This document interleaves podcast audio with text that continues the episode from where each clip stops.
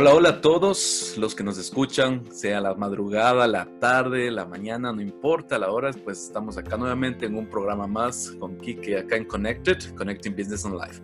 Y esta vez estamos súper contentos pues porque tenemos la presencia de una gran amiga. Eh, déjenme contarles un poquitito de cómo la conocí, pues ella eh, la conocí en la iglesia, aparte de todos sus talentos que ya la van a conocer, eh, también canta, también como vamos a tener aquí de largo y en un futuro canal como justo anterior a esta entrevista estábamos conversando pues de que eh, próximamente estaremos también en YouTube y como nos está yendo bien pues ya la van a conocer ahí. Empecemos diciendo que todo negocio, realmente un emprendimiento necesita una buena reputación para tener éxito y también prosperar obviamente. Y en la medida que crece, cada vez es más importante destacarse en el ámbito en el que opera. Eh, y obviamente, aunque dependen de muchos factores, como por ejemplo la, calidad, eh, la confiabilidad, el, buen producto, el servicio que estemos dando en nuestro emprendimiento, creo que uno de los pilares más importantes es administrar una buena comunicación. Y ahora, pues como estamos en la época eh, de redes sociales, de fanpage, Instagram, todas estas herramientas que nosotros tenemos a nuestra disposición y de paso gratuitas, entonces creo que es un buen trabajo de los líderes y de los que quieren emprender, pues tener eh, una visión clara de lo que tienen que saber en la parte comunicativa para poder pues estar clarísimos en ese sentido y poder y que es un emprendimiento más que todo sea exitoso. Así es que le vamos a dar una gran bienvenida para que se presente nuestra invitada Alejandra Andrade. Por favor, bienvenida, gracias. Gracias, Quique. Gracias, Kike, por invitarme. Yo estoy muy contenta de poder conversar contigo en esta tarde y de poder de alguna manera conectar con todos quienes nos están escuchando. Quisiera que nos cuentes un poquito para que se enteren, pues, qué, qué haces, eh, dónde te desempeñas. Cuéntanos un poquito de eso y ahí sí vamos a, a las típicas preguntitas que tenemos para que todos se entren aquí en ambiente. Perfecto. A ver, yo soy comunicadora social de, profesión, em, con una especialización en relaciones públicas y de hecho así fue como empecé yo mi ejercicio profesional en una agencia de relaciones públicas. Después me lancé también como emprendedora, hacía manejo de redes sociales, eh, incursioné un poco en el tema de marketing digital y después de eso volví a la relación en dependencia, digamos así, en una universidad soy, trabajo en la Universidad Internacional del Ecuador, ahí hago comunicación interna, comunicación externa también, eh, coordinando un poco las cosas con el departamento de marketing, hago organización de eventos académicos que ahora son virtuales además, y soy docente también en la Escuela de Comunicación. Y bueno, estoy ahora estudiando la maestría en, en marketing, marketing digital. Perfecto, ya ven ustedes, tenemos eh, un background súper interesante, pues, y que nos va sin duda a, llenar todas las, expectativas que nosotros eh, generalmente tratamos de dar en este canal. Entrando un poquito ya en este aspecto, eh, relacionado, pues, ustedes escucharon, pues, que eh, Alejandra eh, incursionado en este ámbito del emprendimiento. Y una de las, de las preguntas y de los... de lo que se ha sabido recoger pues con todos nuestros queridos amigos que nos escuchan y todo, es ¿por qué, por qué tú crees en que un emprendedor debe poder hablar en público primero? ¿Qué, qué, qué, qué importante es esto o, o, no es importante? ¿Cómo lo ves tú de esta forma? A ver, partamos de qué es la comunicación. La comunicación es el manejo de intangibles. ¿Y qué son los intangibles para un emprendedor? Son su marca personal, la marca de su emprendimiento. Un intangible puede ser el tema del servicio al cliente, todas esas cosas que no la puedes poner en un producto, que no es parte de la producción como tal, pero que sí influyen en la reputación o en la imagen que tú quieres dar. Entonces, eh, además, para un emprendedor es clave poder eh, aprovechar cada una de las oportunidades que se le presentan.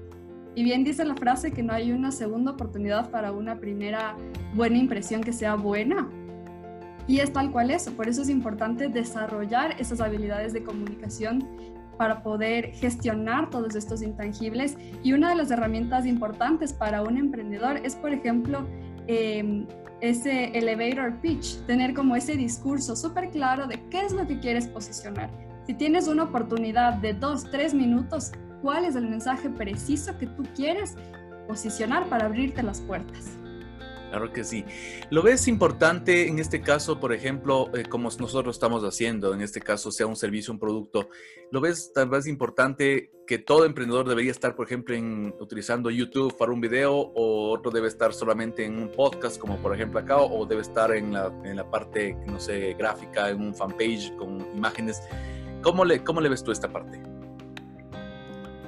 Esa parte depende de cuál es tu objetivo yo creo que un emprendedor, ya sea que quiera algo, empezar con algo súper grande o algo un poco más pequeño, siempre debe tener el objetivo en mente y desarrollar una estrategia acorde. Entonces, dependiendo de cuál es tu producto y quién te va a comprar, tú debes decir, ah, bueno, entonces estas personas que van a comprar, ¿dónde están? ¿Están en YouTube? ¿Están en Facebook? Realmente por el tema de alcance, Facebook es ahora como bastante general y te permite un buen alcance pero las redes sociales complementarias deben ir enfocadas a tu objetivo. Y hablando de todas estas eh, estrategias que tú mencionas, ¿cuáles eh, tú recomendarías, por ejemplo, para que se debería, debe manejar un emprendedor? ¿Qué tipo de estrategia, aparte obviamente de lo que estás hablando en este caso, ya la segmentación, a qué público objetivo te estás dirigiendo? Eh, ¿Qué estrategia digital? Vamos a poner un ejemplo muy claro. supongamos que tal Pepito Pérez tiene su emprendimiento acerca de, no sé, productos orgánicos. En este tiempo, eh, no sé si habrás escuchado y tal vez compartas conmigo que, bueno, Bill Gates decía una frase y es, un poco apocalíptica y un poco fuerte, ¿no? Que dice, en el futuro, de aquí hasta el 2030, habrá dos tipos de empresas, la que esté en Internet y la que desaparezca. Entonces, no sé qué tipo de estrategia tú recomendarías a todos que nos escuchan, en este caso específico de Pepito Pérez, de que pues estás con su granja orgánica y quiere vender y de pronto y con esto que estamos viviendo, pues el COVID y todo, todavía no en una nueva normalidad, como se está diciendo, pero ¿qué, qué recomendarías en este tipo? ¿Qué estrategias digitales eh, tú nos les dirías? Para empezar, yo concuerdo totalmente en que hay que estar en, en el Internet, en redes sociales. La estrategia que uno elija, pues ya dependerá del tema que decíamos de segmentación y eso. Pero para mí la herramienta o la filosofía que me ha como me ha gustado mucho es la que habla de los micromomentos. Esta es una teoría de Google que habla de aprovechar esos momentos de la vida cotidiana de, de, tu, de tu target y estar ahí presente. Entonces, ahí habla mucho del tema de búsquedas. Cuando uno necesita algo, usualmente busca, o sea, coge su teléfono, entra a Google y dice, necesito comprar tal cosa. ¿Dónde está? O necesito hacer un pastel, quiero ver una receta. Necesito lavar la ropa y no sé cómo, cómo funciona la lavadora. Son esos momentos clave donde tienes que ser relevante para tu target y estar ahí, aprovechar esos momentos de la vida cotidiana. Entonces creo que eso es clave identificar para que puedas estar ahí, para que no necesites decir, estoy aquí, te voy a vender, porque a todos nos gusta comprar, pero no nos gusta que nos vendan. Entonces, ¿cómo aprovechar Esos, en esos momentos donde se presenta la necesidad y tú estar ahí para solucionarle la vida a tu cliente o potencial cliente? Eh, un detalle súper importante lo que acabaste de decir, por ejemplo, los micromomentos. ¿Qué, ahora, ¿qué herramientas, ya siendo un poco más específicos, tú eh, recomendarías, por ejemplo, para, para no que no les pase lo que ha, pasado a, muchas personas, incluyéndome, para no volverse un poco locos en el sentido de, ¿y ahora cómo manejo a Instagram? Tengo una contraseña y una cuenta ahí. ¿Cómo manejo mi fanpage? ¿Cómo me voy luego a YouTube? ¿Cómo me voy luego por ahí? Están LinkedIn, porque también tengo que tener mi perfil profesional y todas estas distintas herramientas. ¿Hay alguna forma o, algunos em, eh, estrategias en este caso, tú como, como experta, pues de que una, alguna aplicación o algunos, algunos sitios que nos puedas recomendar como para poder manejar toda esta clase de, herramientas? A ver, si estamos hablando de un emprendimiento, de algo que está empezando, todavía no es algo en lo que tú puedas utilizar, por ejemplo, em, ya programas más especializados para conectar todas estas redes. Pero, y les digo por experiencia propia, ¿qué me ha servido a mí? Crearme un Excel con las cosas que tengo, con mi planificación y no hacer nada sino es con una estrategia. Así sea una estrategia de cinco pasos, pero acostumbrarte a tener esa estructura para que tú mismo puedas ir midiendo. Ahora tenemos el tema de que las redes sociales eh, tienen incorporadas, cuando creas tu perfil de empresa, tienen incorporadas el tema de analítica. Entonces tú puedes ir midiendo sin necesidad de descargarte cosas adicionales. A pesar de que existen em, algunas, algunos programas, por ejemplo Social Baker, que te permite comparar tus varias redes sociales de una misma empresa Claro que tiene limitaciones en la versión gratuita, pero es bastante, bastante completa. Sí, además del tema de monitorear tus redes sociales y ver los avances que has tenido y esta planificación como de qué voy a publicar y todo eso, que lo puedes hacer en un Excel tranquilamente, además debes estar pendiente del entorno, porque no somos solitos los emprendedores de una islita, tenemos competencia, tenemos un entorno, tenemos fuerzas que se mueven alrededor y cómo poder medir eso. Eh, una, una cosa gratuita que tú puedes utilizar es el Google Analytics. Entras a Google, Analytics, pones en el buscador un tema sobre el cual quieres buscar, te permite poner una segmentación geográfica, una serie de, de condiciones para tú poder medir cómo están el tema de búsquedas, tema de posicionamiento en, en Google. Y además, una herramienta que a mí me fascina se llama Nail Patel. Esta es una herramienta gratuita que te permite buscar palabras clave en torno a un tema. Entonces, eso lo que te genera es, a ver, alrededor de esta palabra, ¿qué, qué más está buscando la gente? Entonces te sugiere palabras clave, te sugiere contenidos, te sugiere incluso formatos para que tú tengas una idea de qué publicar que a la gente le esté interesando en torno a este tema. Y eso te permite también planificar tus contenidos. A todos que nos escuchan, estamos claros. Eh, pues Alejandra nos está dando realmente una, una, una, cátedra de todas las herramientas que pueden utilizar, así que no tenemos, no tenemos realmente pretexto. Eh, por cierto, les recuerdo que todos los, los, temas y generalmente cuando en las conversaciones se dan, en algunos sitios específicos, algunas veces he recibido correos, pues como ustedes saben, les dejo mis, mi correo personal ahí, el del programa más que todo. Eh, todos los, los, sitios eh, eh, web o algunos temas que, se hablan en cada entrevista, siempre lo dejamos disponible en la descripción del podcast, así es que pueden ingresar con, con total facilidad pues para que investiguen. Y es muy importante también, obviamente, estar siempre actualizándose en todo lo que uno escucha y, estar en ese, ese sentido. Vamos un poquito más acá y voy a preguntarte algo. ¿Qué, qué crees que tú es lo más difícil de, tu profesión? A ver, creo que todas las profesiones tienen varios retos y estamos, creo que todos en el tema de, de que en el mercado, ya en el, en el ámbito laboral, el tema de la competencia y todo eso, creo que eso es inherente a, a todos. Pero a mí realmente una cosa de la comunicación que se me ha hecho bastante difícil y es mi reto personal es el tema de que nuestros errores son públicos un comunicador trabaja con un público y si se equivoca, su error es público y le cae. Entonces, para mí es difícil incluso asumir el reto porque digo, ¿y si me equivoco? No se entera solamente, yo qué sé, mi jefe o mi cliente, se entera todo el público que estaba alrededor. Entonces, para mí, ese es un reto tenaz de la comunicación. Muy bien. Cuéntanos un poquito de, cómo te fue en tu experiencia de emprendimiento. Eh, creo que como todos, ¿no? Personalmente, bueno, que nos conocemos algunos años, pues eh, también estuvimos, eh, fuimos, fuimos entre cliente y proveedores y viceversa, pues con Alejandra. Más que todo, el emprender en Ecuador, porque sabemos, estamos conscientes, pues, y por cierto, a todos los que nos escuchan, estamos, como siempre me, le, les, digo, pues, eh, para que estén enterados, estamos eh, grabando este podcast un sábado 20 de junio del 2020, eh, un poco saliendo de la, a, las calles en semáforo amarillo que le llaman acá en el país. Estamos desde Ecuador, en Quito, siendo las 5 y 28 de la tarde. Entonces, cuéntanos un poquito, Alejandra, cómo fue esa experiencia, cómo lo viste, aprendiste, qué, qué pasó. Cuéntanos. A ver, te cuento. Mi primera experiencia como emprendedora fue todo un reto y bueno, como te decía, estaba en manejo de redes sociales, un poco de marketing digital y eh, bueno, hubieron experiencias positivas, negativas, pero al final yo les quiero contar de la más difícil.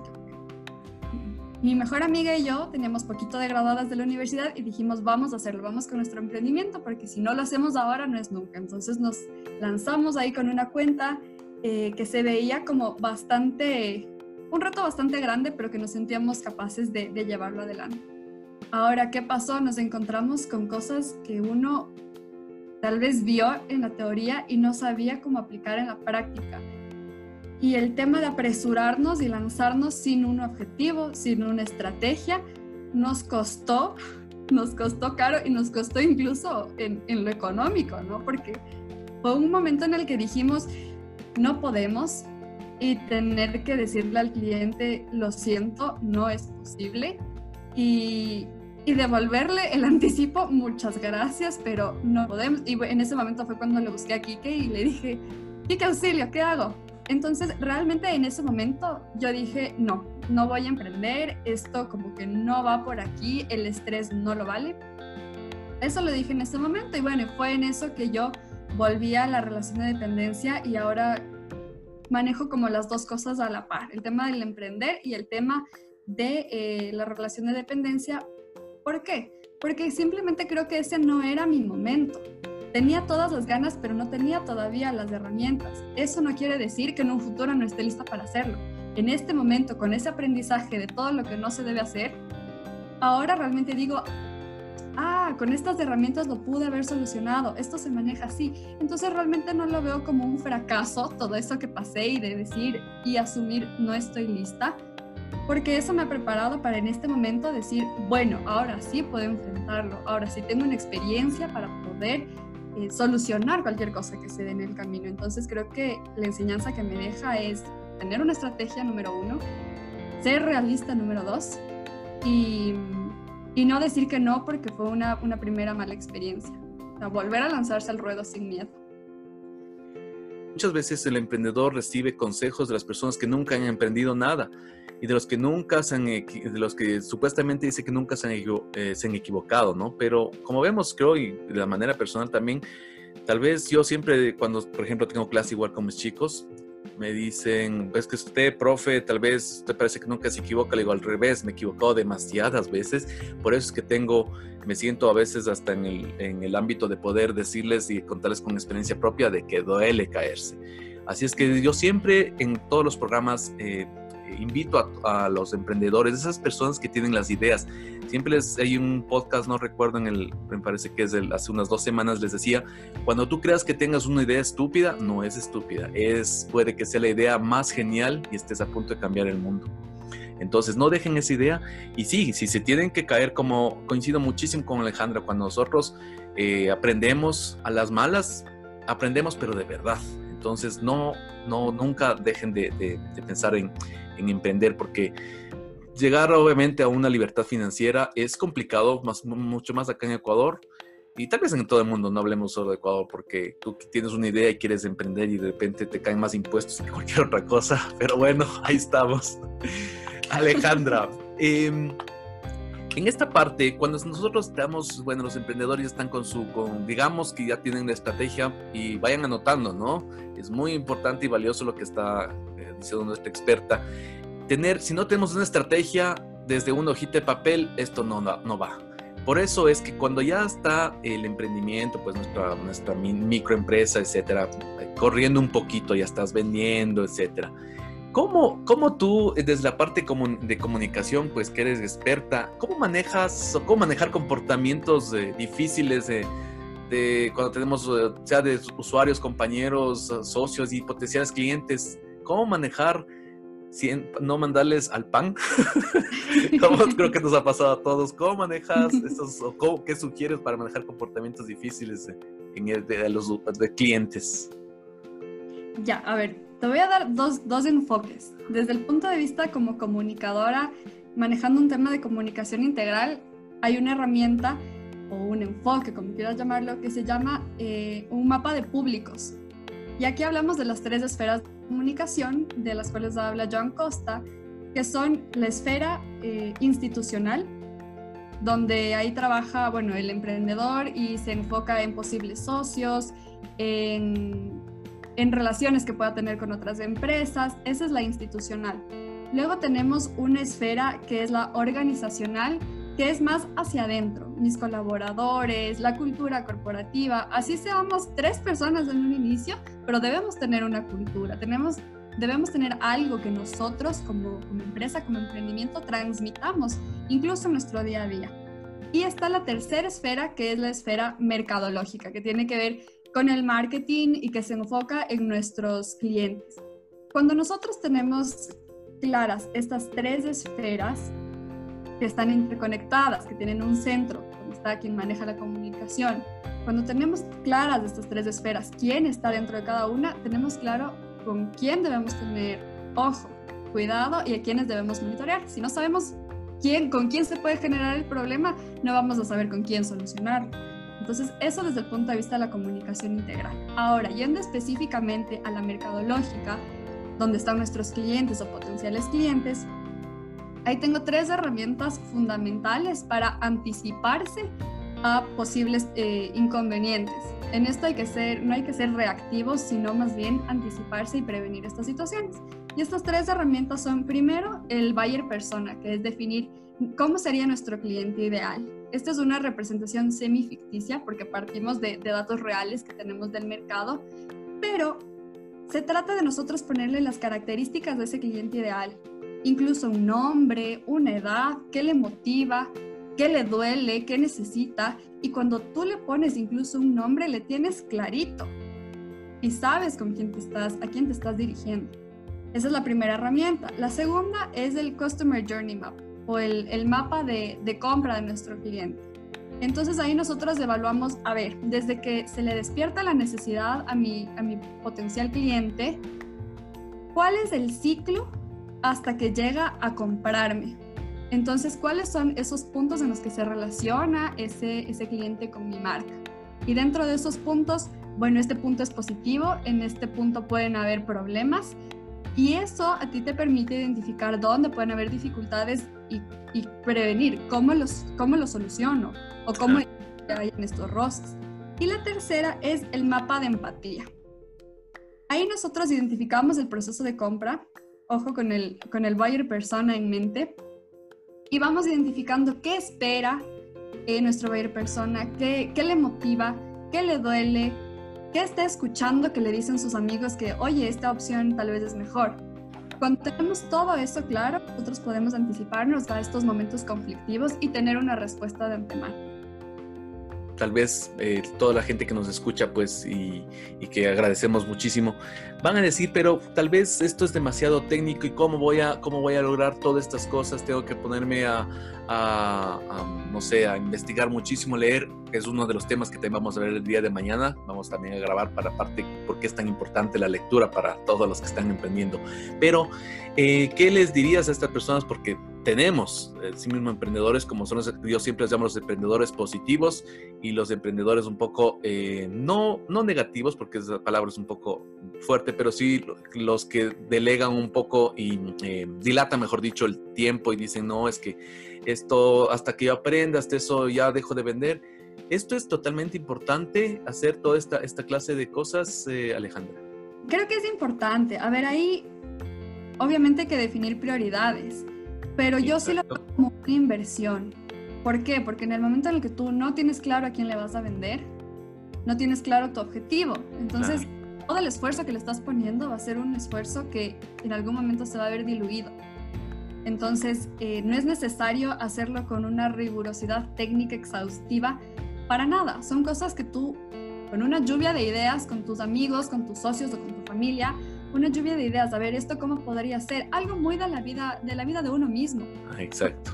Todo con comprar esto, a ver, ¿cuál ha sido el proceso hasta yo llegar a comprar? ¿Y dónde es que yo digo, me muero de las iras y, y, mejor no compro? Y hay el nudo, ¿no? Ese nudo de que no te permite continuar. Exacto, o sea, cuando uno dice, no, ya esto no, no, no, mejor no compro, mejor compro otra cosa. Es mucho poner de la vida de uno mismo. Para empezar es así. Entonces, esto no te toma más de una tarde de, sentarte con, tus amigos y, armarlo. No es necesario ni, pagar cursos ni mucho más. Entonces, es una inversión de, una tarde de sentarte a pensarle que realmente vale la pena.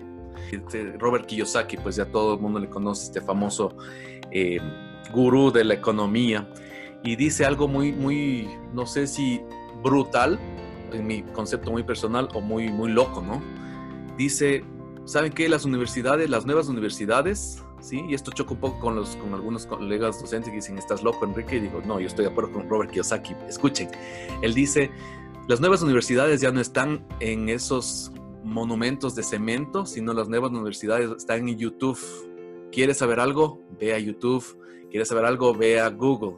pero si te pones a analizar las cosas es como una vez conversamos y ese es un tema futuro, que cuando los chicos, eh, alumnos, amigos me dicen, ¿sabes qué, Enrique? Eh, ¿Cómo haces esto? ¿Cómo supiste? Eh, ¿Estudiaste algo? Le digo, o sea, leí y me fui a YouTube, hay un tutorial de cómo hacer esto y como decía Alejandra y creo que se complementa, ¿no? Si no sabes algo, vas estás en tu cama acostado y vas al celular y dices, bueno, vamos a ver cómo se hace una lasaña, que por cierto yo no sé cómo se hace, cómo, cómo em, hacer, em, qué es esto de, si Alejandra está diciendo buyer persona y esto yo, no, obviamente, no todos somos expertos en todos los temas, vamos a ver qué es buyer persona. Tenemos miles de sitios, miles de videos que la persona que no quiere aprender es porque realmente no quiere. A manera un poco de, anécdota, ¿no? Cuando eh, mis alumnos dicen, pero profe, algo en inglés, por ejemplo, les dan una palabra difícil y dicen, no, no entiendo qué, qué está diciendo. digo, a ver, les hablo en español, digo, ok chicos, tengo un sitio web que ustedes encuentran todo esto, en serio, profe, y todos se preparan para anotar. Les digo, a ver, www.google.com. Ahí ustedes encuentran todo esto y se me, se me queda viendo con cara de que me quieran asesinar, pero dicen, ¿entienden? La idea está clara, ¿no? El que no quiere aprender es porque no quiere. Alejandra, tengo un tema acá. Y para estar súper claros, sabemos que, por ejemplo, los estudios en comunicación social em, se dividen de cierta manera en tres campos geniales, ¿no? Y principales, eh, obviamente, periodismo, eh, la publicidad y las relaciones públicas. ¿Cómo nuestros emprendedores em, pueden diferenciar entre relaciones públicas y comunicación o es lo mismo? Tú quiero, hasta de paso, a mí también me vas a, a, dar un poco de cátedra en eso. ¿Cómo? ¿Cuál es la diferencia entre relaciones públicas y comunicación?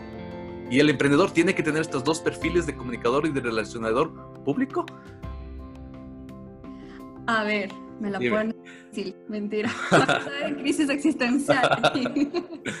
Mira, tradicionalmente, al menos aquí en nuestro país, y de hecho la oferta académica, bueno, yo te voy a hablar como docente. Claro que sí.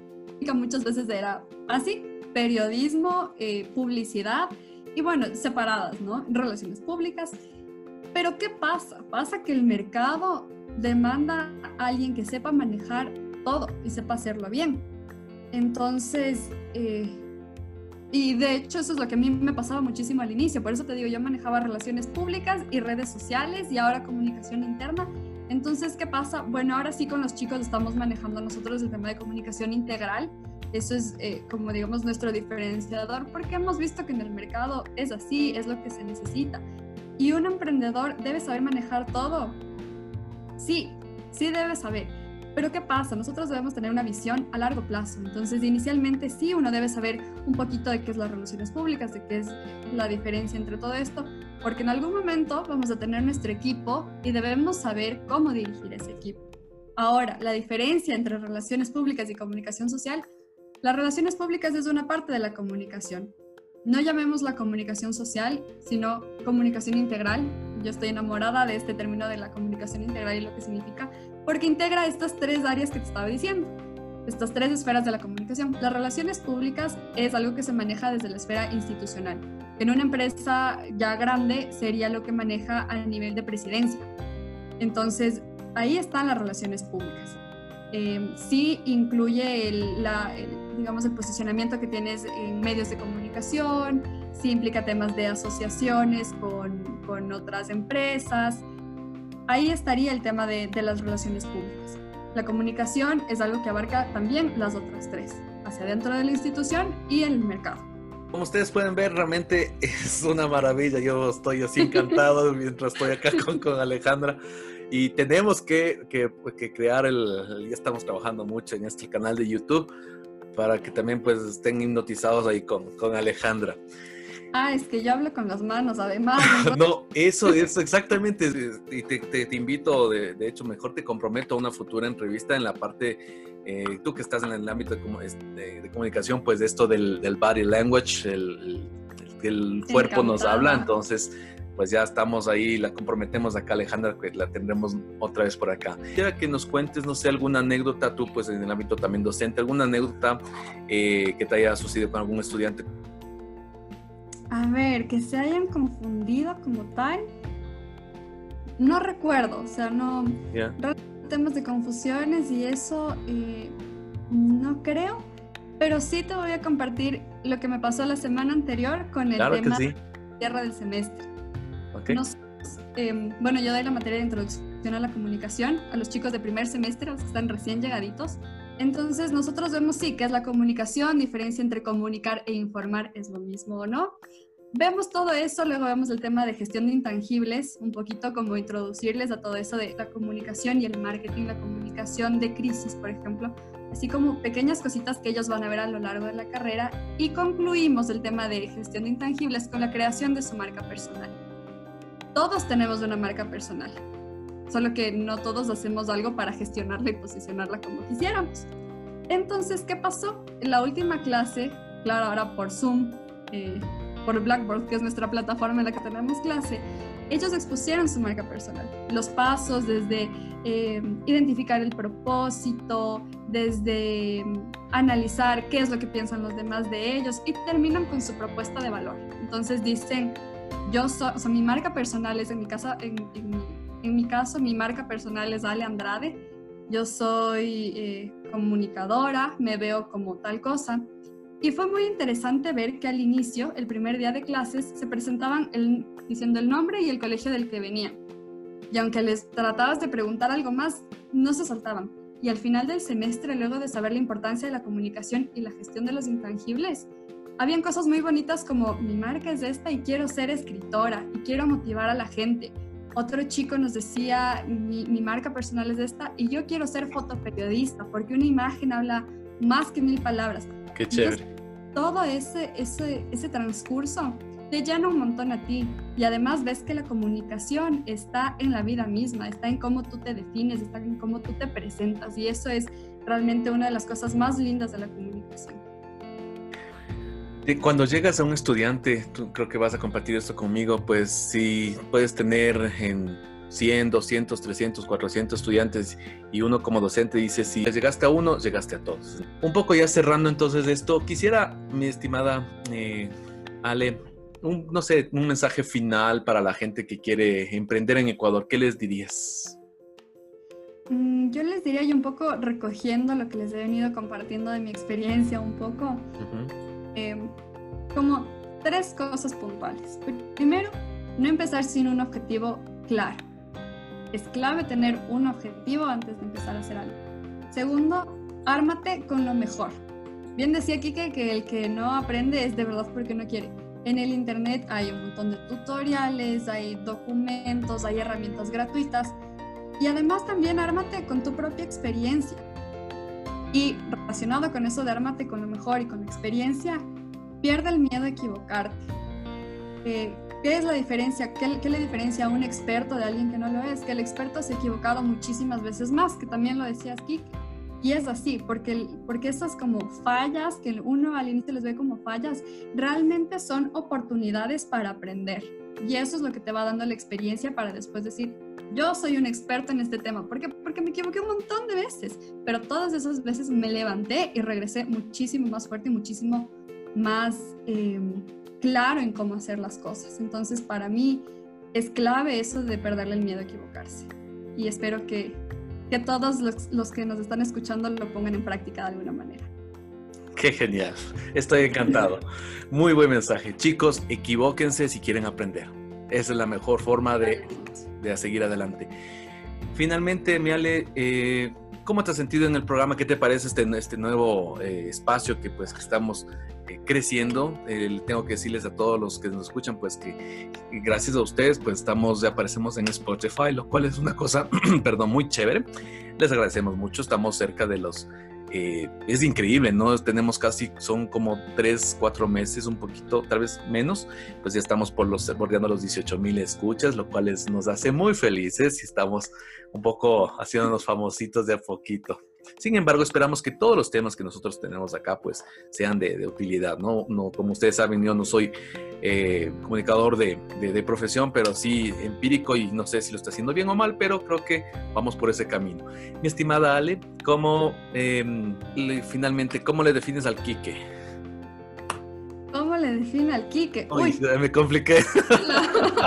no me des ese poder. Piensa muy bien lo que me estás preguntando. ¿Estás seguro que quieres que responda eso? Sí, No, eh, a ver, bueno, primero yo estoy encantada de estar aquí. De verdad, como te he dicho muchas veces, tú haces pero de todo y en todo lo haces pero excelente. Así que yo aquí que le defino como un emprendedor, pero, pero es que es más que un emprendedor, tiene esa, esa chispa de, de, decir, esto quiero hacerlo y lo hago. Y tienes estrategia para hacer las cosas. No, lo que tú haces es ahí una cosa aislada.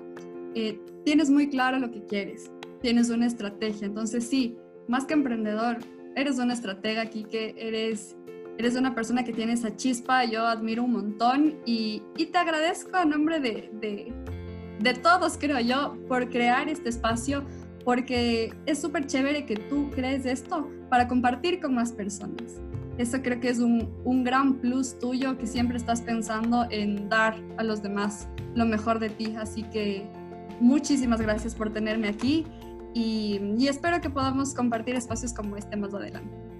Oh, qué lindo, muchas gracias, muchas gracias. Sabes que siempre, eh, sí, realmente lo, lo, poco que uno se sabe, pues es, creo que el conocimiento está hecho para, para compartirlo y para que todos eh, vayan tomando un pedacito y discriminen cada cosa que acá se dice, invitados y lo que yo, lo poco que sé, pues lo, lo apliquen más que todo. Muchísimas gracias, mi Ale. Ok, hemos llegado lastimosamente al final de esta entrevista, pero le comprometemos, como vuelvo y repito, a Alejandra en una próxima entrevista. Así es que quedas comprometida, mi Ale. Muchísimas gracias por estar aquí, muchas gracias por aceptar la invitación y a todos, ya saben, estamos, eh, les repito, la fechita es el 20 de junio de 2020 en época de pandemia, este 2020 que nos ha estado pegando un poco, pero yo le diría al 2020, pegas como niña. Así es que vamos a seguir con muchas ganas.